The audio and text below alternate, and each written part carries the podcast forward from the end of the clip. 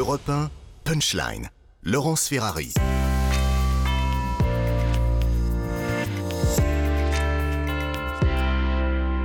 Et il est 18h, bienvenue si vous nous rejoignez à l'instant. Le rappel des titres de l'actualité sur Europe 1 et sur CNews. Le taux de grévistes, euh, notamment chez les enseignants, plus de 60% de grévistes sont prévus demain dans les écoles. Annonce du SMIPP FSU, le premier syndicat du primaire.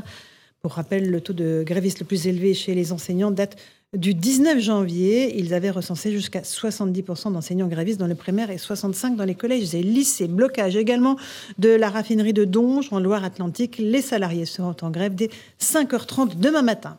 La présidente de la région Île-de-France, Valérie Pécresse, annonce qu'elle va porter plainte contre Louis Boyard euh, pour incitation au délit d'entrave et incitation à la violence. Hier, le député insoumis a lancé un blocus challenge. Il appelle les jeunes à bloquer leur université contre la réforme des retraites et promet d'offrir une visite guidée de l'Assemblée nationale à celui qui aura publié la photo la plus impressionnante de blocage.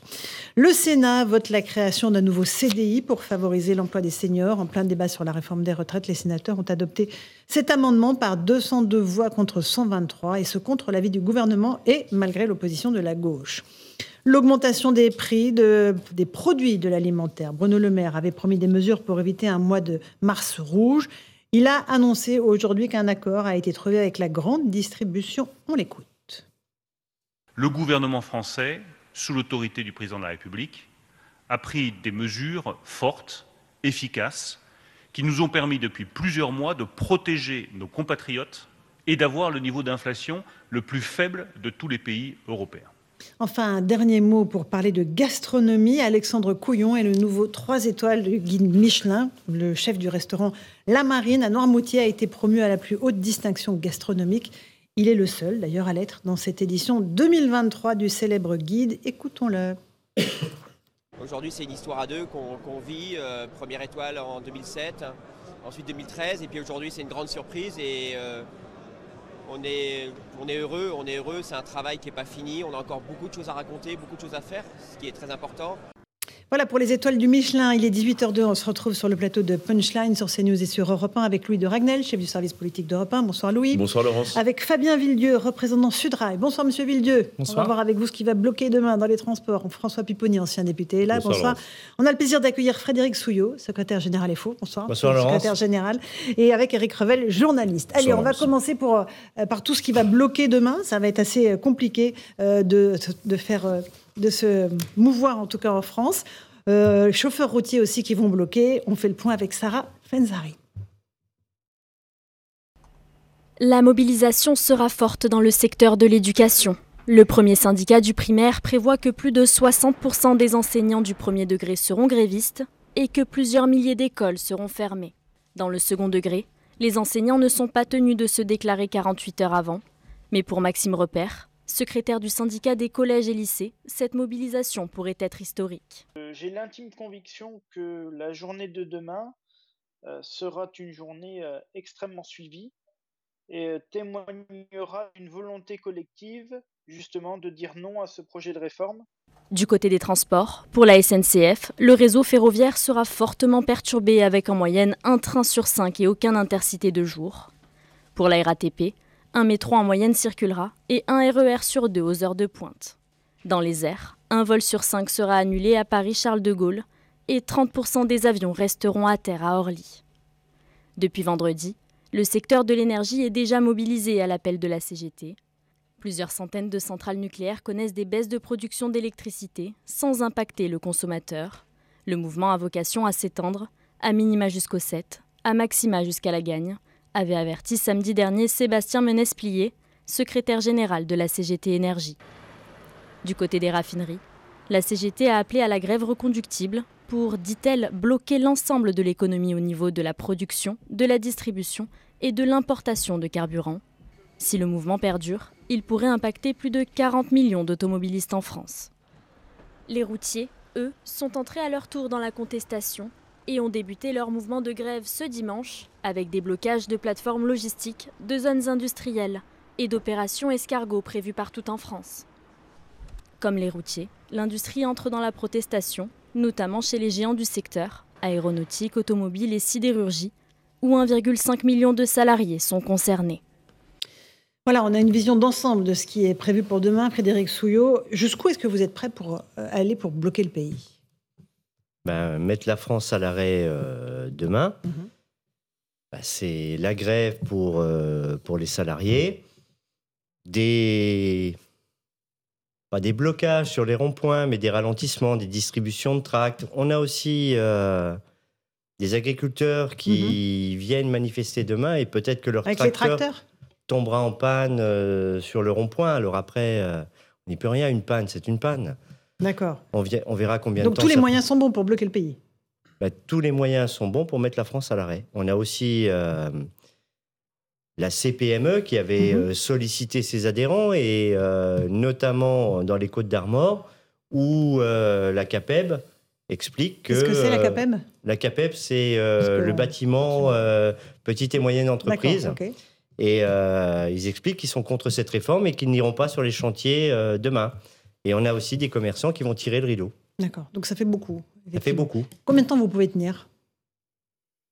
Ben, On va tenir jusqu'au retrait mais c'est les grévistes qui décideront lors des assemblées générales demain soir mmh. euh, ce qu'ils font pour euh, le lendemain et, mmh. après. sur le euh, Fabien Villedieu, vous, c'est Sudrail, donc c'est les transports. On apprend que le, le, trafic sera très perturbé, non seulement mardi, mais aussi mercredi à la SNCF. On est parti pour un mouvement reconductible.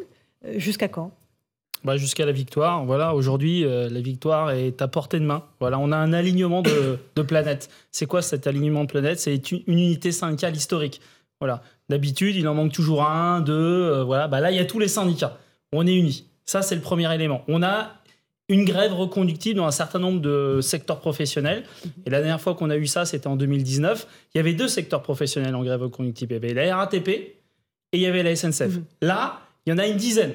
Il y a l'énergie, il y a euh, les routiers, euh, il y a l'éducation nationale, il y a la RATP, il y a la SNCF, il y a EDF. Euh, e Donc il y a plus de secteurs professionnels en grève reconductible qu'on avait en 2019. On a l'opinion publique avec nous, bien plus avec nous qu'elle n'était en 2019. Et dernier élément, enfin, il y a il y a les choses qui ont changé. On a un gouvernement qui est affaibli par rapport à 2019. Il y a eu une élection qui est passée. Et aujourd'hui, ils ont une majorité qui est relative. Voilà, donc ils peuvent faire je n'écoute rien, je pars en voyage à l'autre bout de la, du monde pour surtout pas discuter des retraites. Ils peuvent faire ça, mais tout ça, c'est de la communication. Vous parlez du président Macron, là hein Oui, du président Macron. Je mm. pense qu'il va faire tout le tour de la planète pour justement ne jamais être là lorsque euh, il y a une grève. Euh, bon, s'il y a une grève reconductible, à un moment donné, il va bien falloir qu'il revienne. Mais donc, du coup, on a cet alignement de planète qui existe. Donc, on peut gagner. Moi, je veux me tourner vers tous les gens qui doutent, et je sais qu'il y a des gens qui doutent parce que effectivement, on peut avoir l'impression d'avoir un gouvernement qui n'écoute rien. On peut gagner. Les éléments, ils sont là si on s'en saisit. Si on a cette grève reconductible qu'il y a dans un certain nombre de secteurs et qui se multiplie, on gagnera. Tout hmm. simplement. Voilà. Euh, alors, Eric Revel, euh, un mouvement de grève qui est parti pour durer et pour bloquer le pays à un, bon moment. Bah, quand on écoute les deux leaders euh, syndicaux, enfin le porte-parole et le leader de, FO, bah, on se dit que oui, leur optimisme fait qu'ils sont sûrs de la victoire, puisque vous avez répondu tous les deux que ça s'arrêtera au moment où vous aurez gagné, c'est-à-dire au moment où le texte sera retiré en réalité. Bon. ce que où il y a hum, un problème quand même, euh, je vais vous le dire, c'est que bon, on attend une très forte mobilisation le 7 mars, mais dans tous les sondages, on voit que crescendo, les Français sont opposés à cette réforme, hein, et les pourcentages augmentent, euh, j'allais dire, jour après jour, mais il y a aussi une majorité de Français qui pensent quand même que cette réforme sera votée.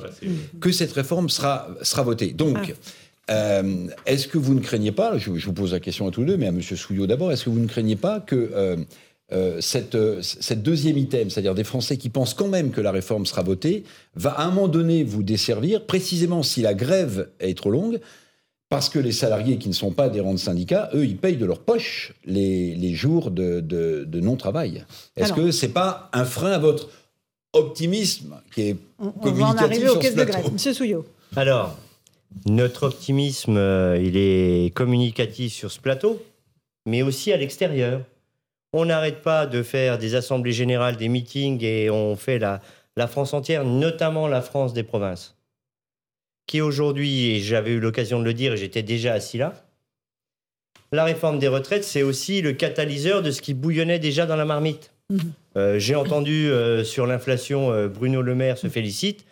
Je ne sais pas, le porte-parole du gouvernement nous expliquait en août que le pic de l'inflation serait atteint euh, en septembre ou en octobre. Mais sur ma question, Mais c'était, mais ma c'était question- avant qu'ils nous accusent des sept plaies d'Égypte. Oui. On espère que demain, il n'y aura Mais pas une monsieur pluie, sauterelle. Pardonnez-moi, sur ma question très précisément. Mais non. Est-ce que le fait que les Français vous rejoignent de plus en plus, et visiblement il y aura plus de monde encore, euh, Louis de Ragnel le disait euh, tout à l'heure, cette manifestation c'est 1, 2, 1, 3, 1, 4 millions de prévus par euh, les services de police. Ouais. Donc c'est une manifestation qu'on n'a pas vue depuis des dizaines d'années. Mais en même temps, les Français vous disent, OK, on va y aller, mais on a le sentiment que la réforme sera quand même votée. Allez, Sur ce- un petit mot que- avant la pause et puis je vous passerai après la parole. Monsieur Souillot, Alors, sur la question de Rick Revel. Sur ma question, pardonnez-moi de dire. ils, ils disent, ils disent cela, et je reviens sur ce que je disais en début de propos. Quand on les rencontre, quand on discute avec eux, eh ben, on ne fait pas grève par procuration comme c'était précédemment dans les différents mouvements. Dans les différents mouvements, on comptait sur les transports ou les fonctionnaires pour faire Ou les grève. routiers. Au- Aujourd'hui, dans le privé, et vous avez parlé de l'industrie, Mhm. euh, l'aéronautique, la sidérurgie et tout cela, bah, ils seront en grève demain et demain soir, ils vont se voir pour reconduire la grève. Et bien évidemment, ça coûte à tout le monde, même aux adhérents des organisations, même si on a un fonds de grève pour indemniser nos adhérents, mais c'est pas un frein pour nous. Alors, on fait un point dans un instant sur ces caisses de grève euh, avec Louis de Ragnel, Fabien Villedieu. Je vous passe la parole dans un instant. C'est la pause. Et on se retrouve dans un instant dans Punchline sur CNews et sur Europa. On parlera du nombre de manifestants attendus. 1 400 000. C'est les renseignements qui le disent. À tout de suite. Punchline, Laurence Ferrari sur Europe 1.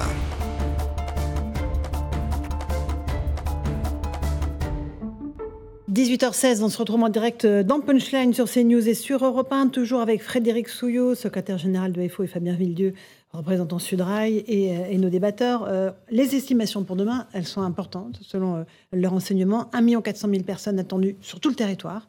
Monsieur Souillot, 320 manifestations organisées. À Paris, euh, 60 000 à 90 000 personnes, dont euh, quelques gilets jaunes et des éléments radicaux. Vous attendez quoi Un raz-de-marée demain?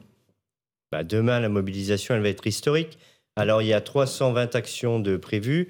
Le 31 janvier, il y en avait euh, 260. Donc Et ça puis, grossit. euh, là, dans les actions qui sont prévues, c'est les manifestations déclarées et tout cela.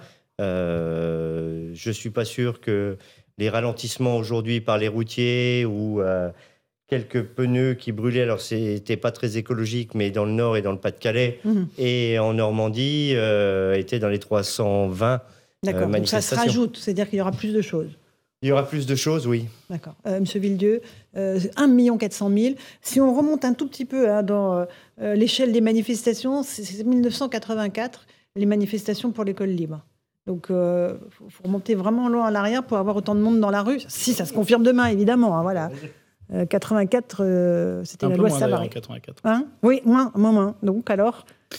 Bon, écoutez, euh, moi je suis pas mentaliste, alors je n'arrive pas à faire des prévisions euh, à 24 heures, mais euh, on sent quand même qu'il y a une, une ambiance, une atmosphère. Et moi, pour moi, demain, ce qui est important, c'est que ça doit être un tremplin. Mhm. Voilà. Si on veut que la grève reconductive fonctionne, il faut que euh, demain, il y ait une grève et un monde de dingue dans la rue. Voilà. Et tout le monde peut venir. Tout le monde.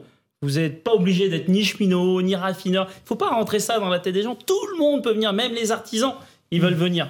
Parce qu'effectivement, un artisan sur un marteau piqueur ou sur. euh, Ouais, Mais ils n'ont pas la caisse de grève, eux. Hein. mais euh, écoutez, euh, moi, je connais pas les caisses de grève de- des autres syndicats, je connais la mienne. J'ai demandé à mon trésorier ce matin, il m'a dit on a zéro. Donc euh, bon, peut-être que Zéro le- À oui, on a zéro à. Voilà. Ah. Et officieusement euh, selon les chiffres de la police et du syndicat. Donc pour l'instant, euh, et, et faire croire que euh, la caisse de grève va financer euh, l'entièreté d'une grève reconductible, enfin bon, je sais pas comment ça se passe dans d'autres syndicats, mais c'est pour avoir une petite expérience des grèves reconductibles, y compris en 2019, où on avait eu quand même euh, un, un- un petit pactole. hein, euh, bon, bah, ça ne ça ne compensait pas, euh, ça vous payait un, voire deux jours de grève. Voilà, on parle en 2019, il y en avait qui avaient fait un mois de jours de grève, donc c'est pas vrai que ça compense à 100%. Il y a un vrai effort qui est fait. Voilà, il y a un vrai effort qui est fait et qu'il faut reconnaître. Et euh, ça, serait, euh, ça serait faux de dire, bah non, de toute façon, ta grève, elle va être payée par les caisses des syndicats. Enfin, c'est pas vrai. En tout cas, moi, je, j'espère que demain, ça soit un, un tremplin très important. Alors, je sais pas, euh, euh, j'essaie de jouer mon mentaliste. Peut-être qu'on sera 1 500 000 personnes, qui serait un, un vrai, un vrai bon, gros tremplin pour aller plus loin et pour gagner. Pour, euh, François Ju- Pupponi Justement, enfin, je crois que vous êtes conscient quand même, malgré la forte mobilisation, que demain, le gouvernement ne reculera pas sur la journée de demain. Il a déjà dit, il y aura du monde dans la rue, mais bon, bah, on continuera quand même.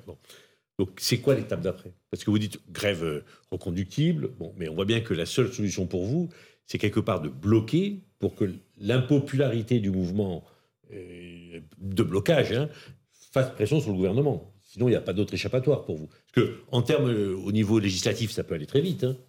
Le Sénat finit ce week-end. Derrière, il y a une commission mixte paritaire. C'est fin mars, quoi. C'est fin mars. Hein. Oui, voilà. Mais dans... C'est quand même pas tout de suite, tout de suite pour les gens qui font grève. Hein. La commission mixte paritaire, on ne sait jamais. Ça peut aller, ça peut bah, aller vite. Non, mais ça peut retourner jeudi à l'Assemblée. Mais bon, après, euh, il faut le temps que ça soit voté. Donc la question, c'est voilà. L'étape d'après, c'est quoi?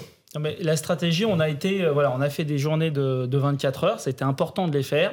Et euh, si on peut aujourd'hui imaginer une grève mmh. reconductive, c'est parce que ça a été un succès. Mais cette stratégie arrive à une certaine forme de limite, et je suis d'accord, une journée aussi réussie soit-elle, même si c'est mm. important que demain il y ait du monde, ne fera pas reculer le gouvernement. Donc la stratégie maintenant, c'est de, de cranter et c'est de partir tous ceux qui peuvent en grève reconductible. Monsieur Souillon, on parle des caisses de grève. Eric Revel avait une question à vous poser. Eric, allez-y, combien de temps Et combien dans la caisse bah, Je trouvais ça... Euh, j'ai une question de néophyte à, vous poser, Monsieur Souillot.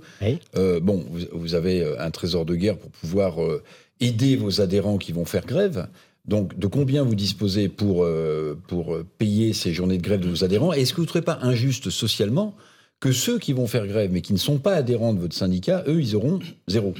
Alors, ça s'appelle pas un trésor de guerre? Non, non, bien sûr. Ça dépend de combien on parle-t-on Oui, ça dépend de quelle guerre on parle aussi. Oui. Donc, euh, c'est pas un trésor de guerre. C'est une partie de la cotisation de chaque adhérent de force ouvrière chaque année. Oui, oui qui part pour euh, fonds de solidarité et de grève. Alors on n'indemnise pas, et je suis d'accord avec Fabien, on n'indemnise pas les journées complètes. On indemnise Vous, nos 30 adhérents euros par adhérent. 30 euros 30 euros. 30 euros, par, jour. par jour. Alors qu'il y a d'autres, la CFDT par exemple, c'est 7,60 euros par heure non travaillée. Donc chacun a un peu sa règle. Bah, on a chacun nos règles parce qu'il mm. que euh, il y a du pluralisme syndical. Mm-hmm. Donc après ça, c'est euh, comment on a construit notre fonds de solidarité. Hmm. Ben nous, c'est une part de la cotisation. Si je, ne suis ni adhérent, si je ne suis ni adhérent de FO ni de la CFDT et que je fais grève. Ben non, vous n'aurez rien. J'aurais eh rien, moi. moi, j'aurais rien, moi. Alors, eh bien, parler, M. Souillot. C'est injuste, c'est injuste. Laissez parler, Eh bien, écoutez. C'est une grève par répartition, en fait. Les... Ben justement, par capitalisation. C'était ni par euh, capitalisation, ni répartition, ni grève par procuration. Les gens, quand ils décident de faire grève, parce que euh, cette réforme des retraites recule de l'âge de départ ou allongement de la durée de cotisation, on n'en veut pas. Ça coûte à tout le monde, même ceux qui seront indemnisés par les fonds de grève syndicaux. Pour autant, les fonds de grève syndicaux sont versés aux syndicats dans l'entreprise ou dans l'administration. Et après, sur la répartition, ils le feront comme ils le voudront. Si je vais prendre un exemple. Mhm. Ils ont 300. Ils sont 10 adhérents, mais il y a aussi eh des non-adhérents qui font grève. Eh, eh bien, ils peuvent décider, de répartir les 300 comme ils le veulent. Mais ça, mm. ça se passe au plus près du terrain. C'est comme la reconduction. C'est les assemblées générales qui décident. Mm. Nous, on a un fonds de grève de solidarité confédérale, mais vous avez la même chose dans les syndicats directement. Vous avez aussi parfois la même chose dans les fédérations et parfois dans les unions départementales. Maintenant, euh, la transparence de la transparence s'appelle. Oui. Comment? C'est pas d'une transparence folle. Pourquoi c'est pas d'une bah, transparence Après, bah, après, après, les, après, les entreprises Monsieur Souillot, mais pas tous en même temps. Monsieur Souillot, la CFDT a dit qu'elle disposait d'un fonds de 150 millions d'euros. Vous avez d'autres syndicats, je pense à, la CGT Solidaire, qui eux, à chaque fois, utilisent des cagnottes en ligne et euh, c'est un système assez simple. Vous, vous avez vous disposez de combien d'euros, en fait, votre fonds? Du coup, nous, nous publions euh, nos comptes euh, tous les ans et quand il n'y a pas de grève, une partie de ce fonds de solidarité retourne dans les comptes de la Confédération. c'est combien Donc tous les ans, on, va on publie nos comptes. Là, on a un fonds de grève. Comment Vous voulez pas nous dire quel est le montant de votre fonds Regardez la publication des comptes de Force ouvrière. L'an passé, quoi. On a, on a, le chiffre, forcément. Bah, vous aurez les chiffres euh, que FO publie. Ben voilà, vous vous renseignez. Et vous pouvez tenir combien de temps, du coup Comment euh, Combien de temps Vous pouvez tenir combien de temps par rapport euh, à la somme que vous avez dans ce fonds? On peut tenir plus de deux semaines. Certainement trois. Trois Ah oui, donc on est parti pour pour un tour. Euh, on va juste s'intéresser à ce qui se passe du côté de l'énergie, parce que vous avez dit qu'il y avait des mouvements euh, dans les raffineries, et du coup, ça évidemment inquiète les automobilistes qui se ruent sur les stations essence. On a notre envoyé spécial Mathilde Libanaise et Pierre Emco. Euh, c'est un peu ce que, le sentiment que vous avez, Mathilde Les gens viennent vite faire le plein avant que, ça démarre Bonjour Laurence, eh bien écoutez, ici c'est par vague. Beaucoup de personnes quand même hein, se pressent euh, dans cette station-service euh, pour pouvoir faire le plein de carburant. Les automobilistes ont même bloqué l'intersection qui se trouve à l'entrée de cette station pour éviter de se faire euh, voler la place dans la file d'attente, ce qui a créé un énorme bouchon. Les gens ont commencé à perdre patience, à s'énerver, à klaxonner. Des scènes hein, qui rappellent tristement celles d'octobre dernier où une station sur deux eh bien, était privée de carburant. Alors même si pour l'heure la France n'est pas encore en manque d'essence ou de diesel, ici les Français préfèrent venir quand même pour faire leur plein et éviter d'être à sec. Beaucoup nous ont dit être fatigués de cette situation, même s'ils comprennent les revendications. Ils ont peur pour beaucoup d'être bloqués, de ne pas pouvoir utiliser leur voiture pour aller travailler. Et surtout, ils ne veulent pas revivre la situation du mois dernier, d'octobre dernier. Pardon. Absolument. Merci beaucoup euh, pour euh, ces précisions. Euh, nous sommes avec Mathilde Ibanez et Pierre Amco. Ça inquiète les Français, les pénuries d'essence. Euh, ça, peut bloquer longtemps, euh, M. Souillot, là, du côté des, raffineries? Ben, Ils décideront euh, de combien de temps ils vont faire. Mais aujourd'hui, on passe.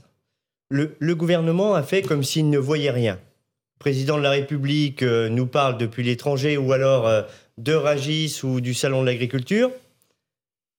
Et il s'étonne qu'aujourd'hui, on décide de se mettre en grève, de durcir le mouvement. Les autres mobilisations, dans les tracts intersyndicaux, on écrivait y compris par la grève. Là, on a écrit on met la France à l'arrêt. Eh bien, pour les salariés, mhm. c'est la grève. Est-ce que vous dites on met la France à genoux, Monsieur Souillot? Comment? Est-ce que vous dites comme d'autres, on veut mettre la France à genoux? Alors chacun est libre de ses paroles. Nous, on dit on met la France à l'arrêt. D'accord, c'est pas pareil. Donc les mots ont un sens. Vous, vous n'êtes pas sur cette euh, formule-là.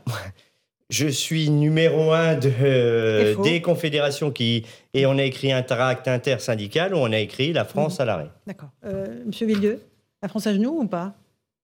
Écoutez, si on met déjà le gouvernement à genoux, ou en tout cas à genoux à terre, ça sera bien. Voilà, mhm. parce que aujourd'hui, euh, c'est très fort. Enfin, derrière euh, les débats qu'il peut y avoir, enfin, il y, a une pénibilité énorme. Hein. Mhm. Enfin, les gens qui ont du mal à se projeter à 62 ans aujourd'hui, on peut comprendre parce que le sport numéro un dans la plupart des boîtes, c'est quoi? C'est de se débarrasser des seniors dès qu'ils peuvent. Ils ont du mal à se projeter à 62 ans. Donc, passer à 64 ans, c'est énormément de souffrance. Donc, si effectivement on peut lui mettre un genou à terre à ce gouvernement, faut pas s'en priver. On, écoutera Gabriel Attal après. Je connais la réponse, mais je vous, pose, je demande une réponse sans langue de bois. Est-ce que dans vous avez tous les deux du recul par rapport à l'action syndicale? Est-ce que vous avez déjà connu une période comme celle-là? Avec une telle mobilisation, une telle volonté d'aller jusqu'au bout Non. Monsieur Souillot Non. En 95, il y avait euh, déjà euh, cette volonté. Mais aujourd'hui, c'est ce que je vous disais tout à l'heure, il n'y a pas de grève par procuration. Et cette réforme des retraites, c'est deux ans de plus pour tout le monde. Et euh, mes camarades de la pénitentiaire, où on est la première organisation syndicale, disent aux gardes des Sceaux, on prend deux ans ferme. Mmh. Donc là, il y a une vraie détermination, une vraie mobilisation. Parce que euh, le contexte euh, avec l'inflation, pas de hausse de salaire et euh, le coût de l'énergie qui s'envole. Et quelle que soit l'organisation syndicale ou qu'on soit journaliste, bah, quand on fait le plein de carburant, on voit tous mhm. que les prix s'envolent. Mhm. Et quand vous habitez... Et on paye des taxes à l'État, oui. Bah, le premier gagnant, c'est l'État. Hein. Ah oui, jackpot. Quand vous habitez à la campagne, on peut vous parler de transport collectif, hein, autant qu'on veut. Mais j'étais en Lozère euh, la semaine dernière. Il serait content d'avoir le train, euh, mais c'est à Clermont-Ferrand qu'il faut aller. Mhm. Et pour se soigner, pour manger ou pour aller au boulot, bah, c'est la voiture. Et la verticalité du pouvoir qui décide comme ça, bah, ça, ça marche pas. Écoutez Gabriel Attal, euh, qui s'est exprimé aujourd'hui, qui renverse la responsabilité du blocage du pays sur vous en disant voilà, il n'y a que les cols blancs en fait qui peuvent faire grève, pas les classes populaires. Écoutez-le, puis vous allez réagir. Ce que je dis, c'est que quand on dit qu'on va mettre l'économie française à genoux, ce sont des usines, ce sont des travailleurs, ce sont des Français qui travaillent. Ce que j'ai dit ensuite, c'est que quand il y a des blocages, la réalité, c'est que ce sont souvent les plus modestes et les plus fragiles qui sont les premiers impactés par les blocages. Et que, comme je l'ai dit, Les cols blancs, comme on dit, les cols blancs, en général, ils peuvent télétravailler, ils peuvent aller travailler à vélo parce qu'ils habitent à côté de leur travail. Pas les travailleurs les plus modestes et les plus fragiles qui doivent se lever, prendre le métro, prendre leur voiture pour aller travailler. Alors, M. Soyo, qu'est-ce que vous répondez à Gabriel bah, Je lui réponds euh, la même chose que ce que nous avions dit au moment de la pandémie. Les invisibles, la deuxième ligne qu'ils devaient euh, valoriser. Alors, ceux-là, ils ne demandaient pas à ce qu'on les applaudisse mm. euh, le soir à 20h. Mais ils nous avaient expliqué que les éboueurs, parce qu'on était tous d'accord. Tout à l'heure, j'ai rencontré un égoutier. Eh bien, l'égoutier, eux, leur espérance de vie en bonne santé, c'est 61 ans et on va leur demander de faire deux ans de plus, eh ben les égoutiers demain. Et ils gagnent à peine au-dessus du SMIC. Alors après des, des primes d'insalubrité et tout cela, ben ils seront en grève demain. Donc euh, regardez euh, quand Carrefour a fait euh, son projet de restructuration et tout cela. Eh bien les salariés de Carrefour se sont mis en grève. Et les caissières, elles sont à temps partiel imposé. Eh ben elles vont se mettre en grève aussi demain. Et je les ai rencontrées la semaine dernière au salon de l'agriculture les salariés de l'agroalimentaire, les abattoirs, eh bien, ils font grève demain, mercredi et jeudi. Parce que jeudi, ils ont la négociation de branche sur leur salaire. Alors eux, ils sont au SMIC, puis après, ils ont des primes à la tâche quand ils découpent plus de bêtes et tout cela. Eh bien, on leur propose entre 1,5 et 2% d'augmentation, avec une inflation à 6,2. Eh bien, là, ils se mettent en grève, reconductible, pendant trois jours. Et on n'a pas de stock. Parce qu'aujourd'hui, on travaille en flux tendu, parce qu'il ne faut pas stocker. Ça coûte cher. On regarde d'abord l'économie avant de penser aux hommes qui s'usent euh, derrière les bêtes euh, qu'on doit découper. Eh bien, comme il n'y a pas de stock, si la grève perdure un peu, le week-end prochain, ben, vous n'aurez pas de viande. Euh, à ce moment-là, les, producteurs qui seront pénalisés. Ben, ceux qui, produisent le Mais les premiers qui sont pénalisés, c'est bah ceux qui s'usent au travail. Ben oui, ils pas au travail, les agriculteurs Ah mais si, certainement. Ah oui. Mais, ah bah oui, mais s'ils peuvent plus vendre leur viande, ça se passe comment? Regardez, c'est un petit peu comme euh, la bête, on lui achète pas assez cher, on la transforme on en... pas du tout. Oui, on la transforme ah bah par des salariés qu'on paye au SMIC, et au bout du bout, nous, on voit quand même les prix s'envoler dans les grandes surfaces. Qui gagne? En tout cas, pas le travailleur. Et pas l'agriculteur. On fait une. Je, vous passe la parole dans un instant. On fait juste le rappel des titres de l'actualité. Il est 18h31. Alexis Vallée.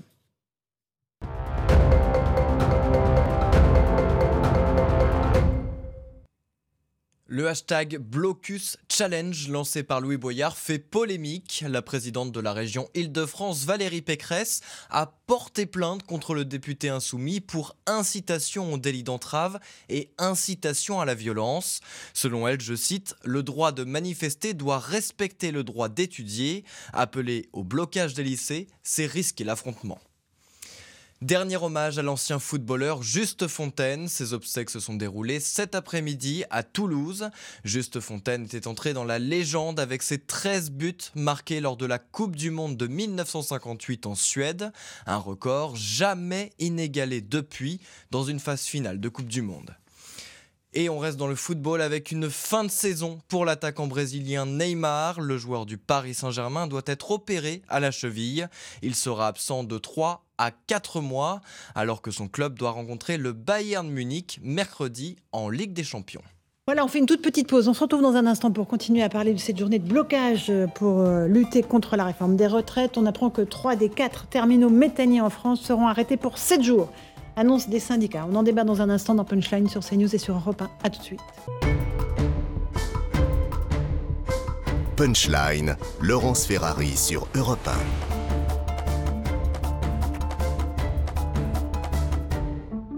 18h37 de retour dans Punchline sur CNews et sur Europe 1. Ça va bloquer dur demain dans les transports en commun avec euh, des grèves reconductibles mercredi. On rejoint tout de suite euh, à la gare, euh, la gare Montparnasse et je ne m'abuse, Solène Boulan, Olivier Gangloff. On fait un petit point de ce qui va circuler ou pas pour demain. Solène, bonsoir. Bonsoir Laurence. Alors écoutez, c'est un mardi noir hein, qui s'annonce dans les transports. Vous l'avez dit, la SNCF prévoit en moyenne un TGV sur 5 sur les axes nord, est et atlantique et un train sur 3 sur l'axe sud-est. Un train sur 4 circulera du côté des Ouigo, un sur 5 pour les TER et aucun train euh, pour les intercités. Alors ici, gare Montparnasse, certains voyageurs ont anticipé les perturbations et adapté euh, leur trajet. Je vous propose de les écouter. Alors moi le problème c'était de rentrer à Paris du coup euh, en direction de Bordeaux. et voilà, de prendre le train un peu plus tôt pour, pour éviter voilà, les grèves qu'il va y avoir déjà, déjà aujourd'hui et aussi pour demain.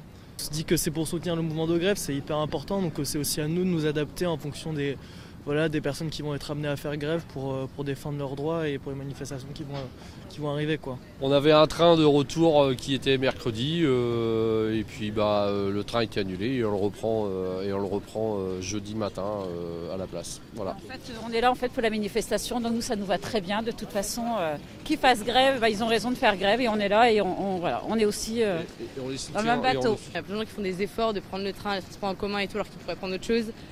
Euh, et, au final, euh, bah, c'est plus encombrant qu'autre chose, alors que c'est censé être quelque chose qui permet à tout le monde de, voyager, de se déplacer. À Paris, les transports en commun seront eux aussi euh, fortement impactés. Seules les lignes 1 et 14 du métro qui sont automatiques fonctionneront normalement. Enfin, comptez en moyenne un train sur 3 pour les RER A et B et un train sur 5 pour les RER C et D. Merci beaucoup pour ces précisions. Solène Boulan, sur place avec Olivier Gangloff. Monsieur Villedieu, ça va bloquer très dur à la SNCF les cheminots sont très remontés. oui, les cheminots sont très mobilisés, mais ils sont très mobilisés parce qu'ils voient aussi qu'autour d'eux, euh, ils ne sont pas tout seuls. Il y a plein d'autres secteurs.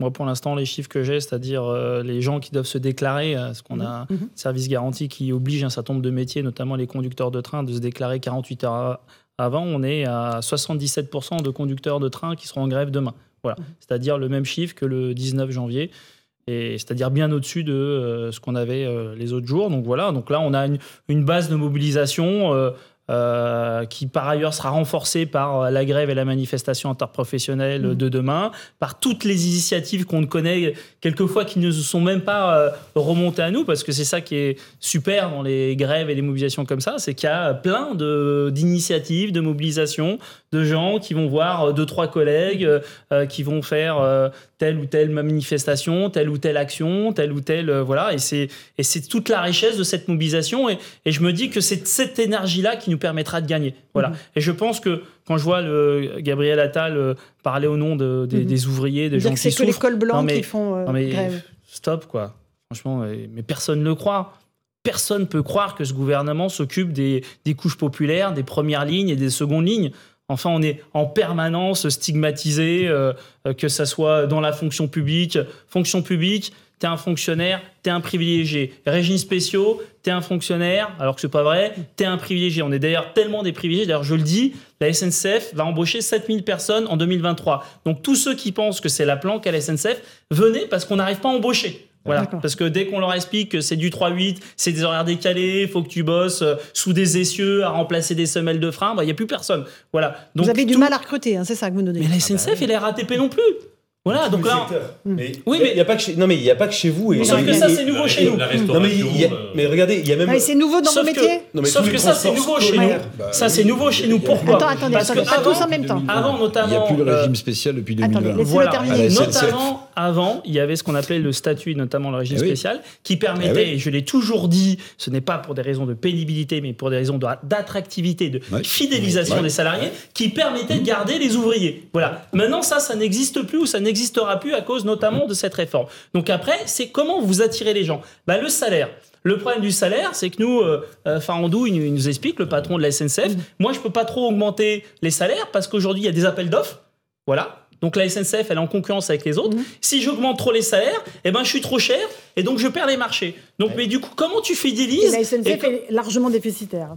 Non bah non, elle a annoncé 2,4 milliards de bénéfices. Euh, bah on est ah gavé d'argent. on est gavé d'argent. Non, ça c'est encore un c'est le préjugé numéro 17 sur la SNCF. mais euh, après il y a un autre sujet, il y a aussi une nouvelle qui a plus envie d'avoir des contraintes, qui veulent travailler. Enfin, tous les métiers n'arrivent pas à recruter. tous les secteurs, c'est pas, pas, pas, que les secteurs, c'est pas que les secteurs protégés. Qui êtes concernés par les problèmes de pénurie. Tous les secteurs sont concernés par le fait que certains jeunes maintenant ne veulent plus travailler dès lors qu'il y a un minimum de contraintes. On n'est pas ce, qui est un, vrai sujet. Ça, je suis d'accord. Je pense qu'au niveau de la production, des métiers de production, il faut recréer des leviers d'attractivité. Voilà, parce qu'autrement, les gens ne viendront pas. Du coup, vous n'aurez pas de serveur, euh, vous n'aurez pas de bus, parce qu'on n'arrive pas à recruter les chauffeurs de bus, vous n'aurez pas euh, de contrôleurs. J'en passe, c'est des meilleurs. Donc, effectivement, il faut recréer. Moi, je ne veux pas faire un jugement, est-ce que c'était mieux avant? Maintenant, la situation est comme ça. Mhm.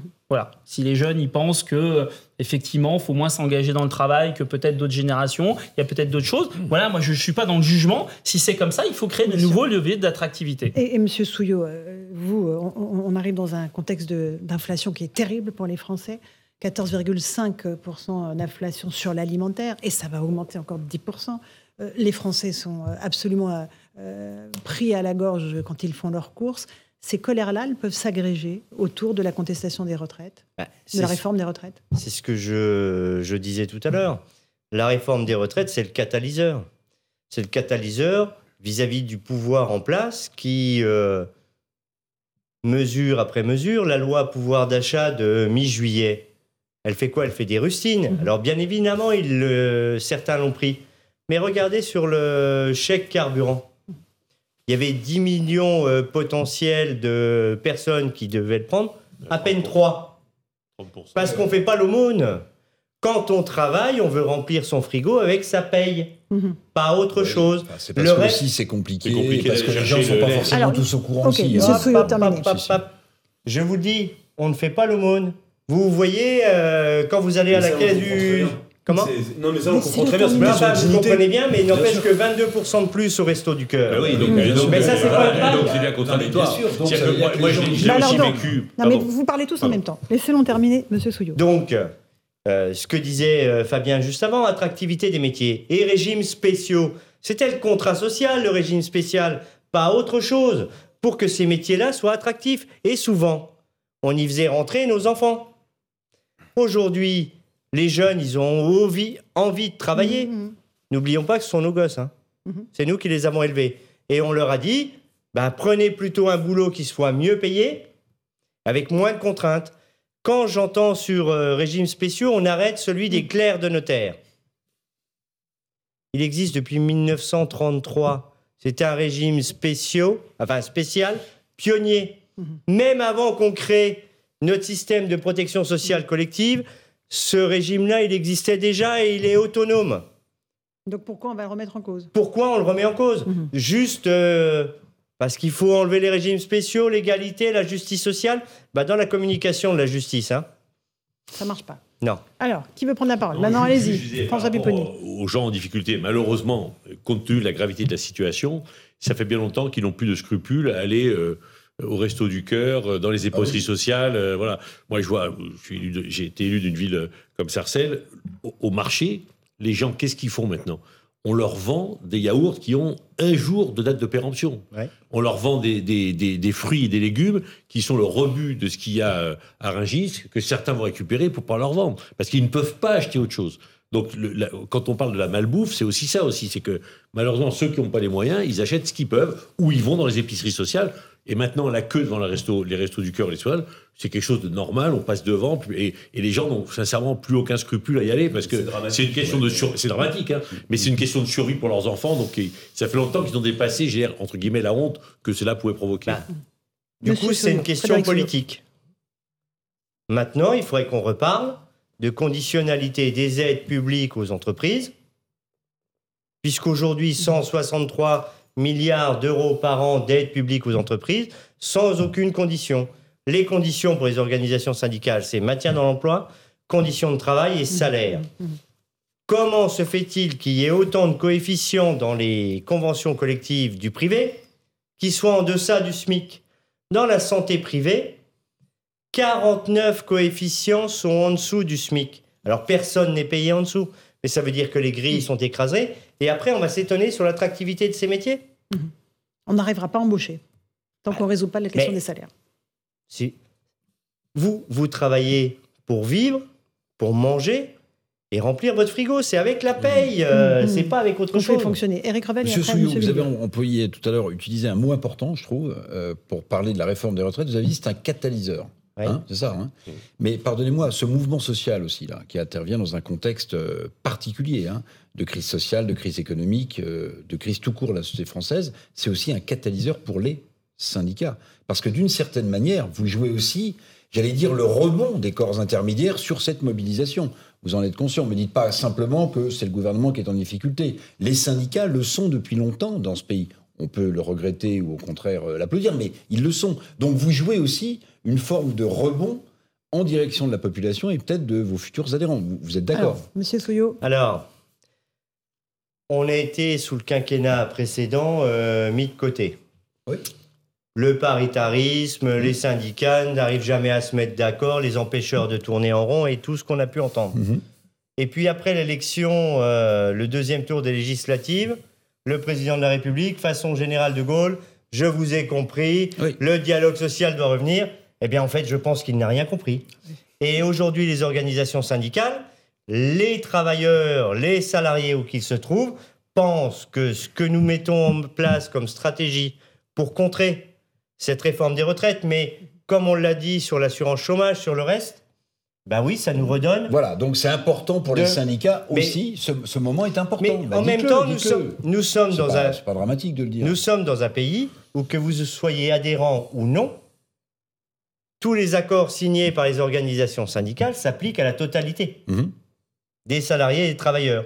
Ben, Aujourd'hui, on montre que les organisations syndicales, elles savent gérer les choses socialement et la stratégie que nous avons mis en place depuis le 10 janvier, ben, elle fonctionne. Monsieur, alors, Monsieur Villedieu, vous Moi, je, répondre moi, je vous le dis, hein, très honnêtement, moi, je suis pas dans le calcul. Je suis pas là pour redoser- redorer le blason des organisations syndicales. Je m'en contrefous. Mais même- contrefou vous y complet. Bah non, moi, je suis là parce que je trouve que cette réforme est injuste et que derrière cette réforme, il y a de la souffrance. sûr, mais aussi. Et moi, le cœur évidemment. du militantisme, et je pense que tous ceux qui s'investissent dans le militantisme, c'est par conviction. Mais C'est parce qu'on pense qu'on veut, on veut, on veut, on veut un monde plus juste. Et moi, c'est ça qui motive. C'est pas est-ce que on va faire plus de cartes, on va redorer. euh, ça, je m'en contrefous. Franchement, je vous le dis, hein, mais très honnêtement, je m'en contrefous. Moi, cette réforme, Attendez. je la trouve profondément injuste. On a je parlé trouve pendant des semaines aussi de énormément de dépassé par les manifestations. On en parlait tout à l'heure aussi de la question de, euh, de- de- des militants qui euh, vous, vous sont très durs euh, et, et vous poussent à aller encore plus loin contre le gouvernement. Quand on voit par exemple l'évolution du positionnement de Monsieur Berger, il montre une seule chose. Je dis pas que c'est un opportuniste, je pense qu'il est sincère dans ce qu'il dit, mais, il, mais il, il agit et il parle aussi en fonction de ce que dit sa base. Et sa base lui dit qu'il faut aller, faut taper beaucoup plus durement contre le C'est gouvernement. logique, on a fait, on a fait Ok. 5 journées de 24 heures. Mais ça, je avec avec un pas. monde de dingue dans la rue. Et, et un gouvernement qui dit Ah bah non, euh, moi je, je, je reste droit dans mes bottes. Bah, fatalement, fatalement, tout le monde dit Bah euh, s'ils écoutent pas avec c'est une journée, Non, il, faut, il faut cranter, il faut partir. Pourquoi pas Lorsqu'on peut en grève reconductible. c'est C'est c'est ça, normal. qui, c'est ça qui se joue aussi, c'est que le gouvernement, il, il vous teste aussi, puisque il fait. Ouais, il- on bah marche à vue, le gouvernement. Le Non, test non, a eu non, lieu, non, je non, crois, non, c'est non, bon. non, non, il vous teste aussi en disant voilà, parce que s'il arrive à faire voter sa réforme, c'est quand même le monde syndical. Qui, qui- qui est en difficulté par rapport à avoir mobilisé beaucoup de gens, et ça leur a pas servi à grand chose. Souillot, sur ce que dit Monsieur Pupponi. Je... Le, le gouvernement ne fera pas voter sa réforme. Nous allons gagner, nous devons gagner. On n'a pas le choix. Cette réforme, elle est injuste et brutale. Point. Et on ira jusqu'au bout. Bien évidemment, euh, comme vous le dites, ben, sur le terrain, les bases et tout cela nous disent ça suffit. Maintenant, on arrête. Il ne nous voit pas, il ne nous entend pas. Et euh, certains chefs d'entreprise, de grandes entreprises, nous disent Bon, ben, nous, on n'était pas trop pour cette réforme, mais il faudrait arrêter. Ben, vous avez l'oreille du président, dites-lui qu'il arrête, qu'il retire sa réforme. En même temps, on ne prend pas le sujet par le bon sens. On nous dit On fait une réforme des retraites et je vous promets, il y aura tout ce qu'il faut dans une loi sur l'emploi. On signe un chèque en blanc et puis dans deux mois, euh, on nous explique les choses. Non.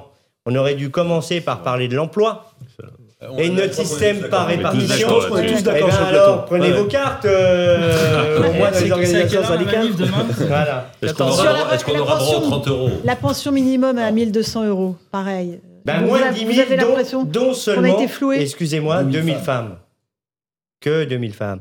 Et on nous disait, pour la justice et tout le reste, aujourd'hui, à 67 ans, ceux qui liquident leur retraite à 67 ans, 40% sont des femmes. Les carrières hachées et tout ce qu'on a pu connaître et tout cela. 40% sont issus de l'immigration avec les papiers qu'on leur fait pas dès le départ. Et 20% c'est les accidents de la vie. Les gens qui sont tombés malades parce qu'ils l'ont choisi. hein. Si on les écoute, euh, c'est profiteurs et compagnie chez les travailleurs. Donc stop. À un moment ou à un autre, il faut qu'ils nous entendent et qu'ils retirent son projet de réforme. Euh, Eric Revel, une petite question. Oui, je voulais demander à M. Villedieu si. euh, alors, j'ai bien compris votre, euh, votre courroux. euh, On n'est pas là pour redorer le blason des syndicats. Mais tout de même, vous êtes conscient du fait que, euh, même dans les sondages, ça se voit, c'est-à-dire que les Français euh, évolue par rapport à la vision qu'ils avaient des syndicats avant cette mobilisation. C'est-à-dire que vous étiez un peu regardé de travers, et là, de nouveau, les syndicats, je pense, en tout cas dans les sondages, on le vend en poupe. Donc ça veut dire quand même que la stratégie a réussi, mais que vous jouez quelque chose d'important pour, bah, pour redorer ce blason. Pardonnez-moi, même si le redorer le blason, là, on là. Ce qui, est, ce qui est sûr, c'est que le syndicat, c'est un outil. Voilà, si vous l'utilisez pas, si vous le laissez côté, eh ben, euh, ça ne marchera pas. Et quand même, je trouve que dans les entreprises où il y a des syndicats par rapport aux entreprises où il n'y a pas de syndicat, bah, mm. ça se voit. Mm. Il y a plus de droits. Et souvent, d'ailleurs, vous savez, le, développement des syndicats, c'est pas lors de ces mobilisations-là. C'est sur le quotidien, c'est sur le carreau cassé, c'est le collègue qui vient vous voir parce qu'il ne comprend pas sa fiche de paye, il lui manque une prime. C'est là-dessus que les syndicats se construisent. Ils ne se construisent pas forcément sur ce type de mobilisation. Le CDI senior qui a été euh, voté au Sénat, vous dites quoi, M. Souillot? Une bonne chose? Ou pas? Bah, je dis, euh, vous savez qu'il existait dans la loi un CDD senior depuis 2006. Et d'ailleurs, la Cour des comptes en 2019 avait épinglé le gouvernement en disant on n'a pas de statistiques, donc on va refaire encore autre chose et ça ne marchera pas. Alors quand vous serez en CDI senior, il faudra que vous arriviez avec votre relevé de carrière, que vous expliquiez combien de temps va durer votre CDI. Ça va s'appeler un nouveau CDD, eh bien on n'en veut pas. pas donc c'est une usine à gaz. Mais oui, mais... comment on fait pour, pour faire en sorte, puisque un des problèmes, c'est l'embauche des seniors, comment on fait pour favoriser, et, les techniques, on les connaît dans notre pays, c'est les avantages pour les entreprises à embaucher les personnes, euh, soit les jeunes, soit les seniors. Alors, la solution Mais alors, pourquoi des avantages? Bah, eh, c'est comme ça que ça fonctionne. Ah bon? c'est comme ça que ça fonctionne. D'accord. Eh bien, sur d'autres. Mais moi, j'en ai, Pourquoi on a 900 000 apprentis en France maintenant alors qu'on avait 200 000 Parce qu'il y a des aides. J'en ai. Ouais. Bah oui, bah, j'en ai Enfin, les aides, elles doivent être compensées par l'État dans les caisses de notre système bah, de protection sociale collective. Le mot de conclusion, Donc, aujourd'hui, sur euh, l'emploi des seniors, bah, sans faire d'allègement de cotisation, une fois de plus, eh ben, on met une conditionnalité des aides publiques aux entreprises. D'accord. L'aide publique que l'entreprise touche sur CICE, Crédit Impôt Compétitivité Emploi, qui est devenu une aide pérenne. Donc c'est pour les grandes entreprises. Quelle que soit la nature de l'activité de l'entreprise. Ah non, CICE, ça marchait pour, pour toutes les petites aussi. très bien. Allez, merci beaucoup. On aura l'occasion de reprendre ce débat demain, euh, puisqu'il y aura cette grande journée de mobilisation contre la réforme des retraites. Merci beaucoup, Monsieur Villedieu. Merci Frédéric Souillot, France euh, de Force ouvrière. Louis de Ragnel, François Pupponi, Eric Revel. Dans un instant, Christine Kelly sur euh, CNews avec ses invités et face à l'info. Et Europe un soir avec Raphaël Devolvé et Elam Medjabé sur Europe 1 bonne soirée sur nos deux antennes.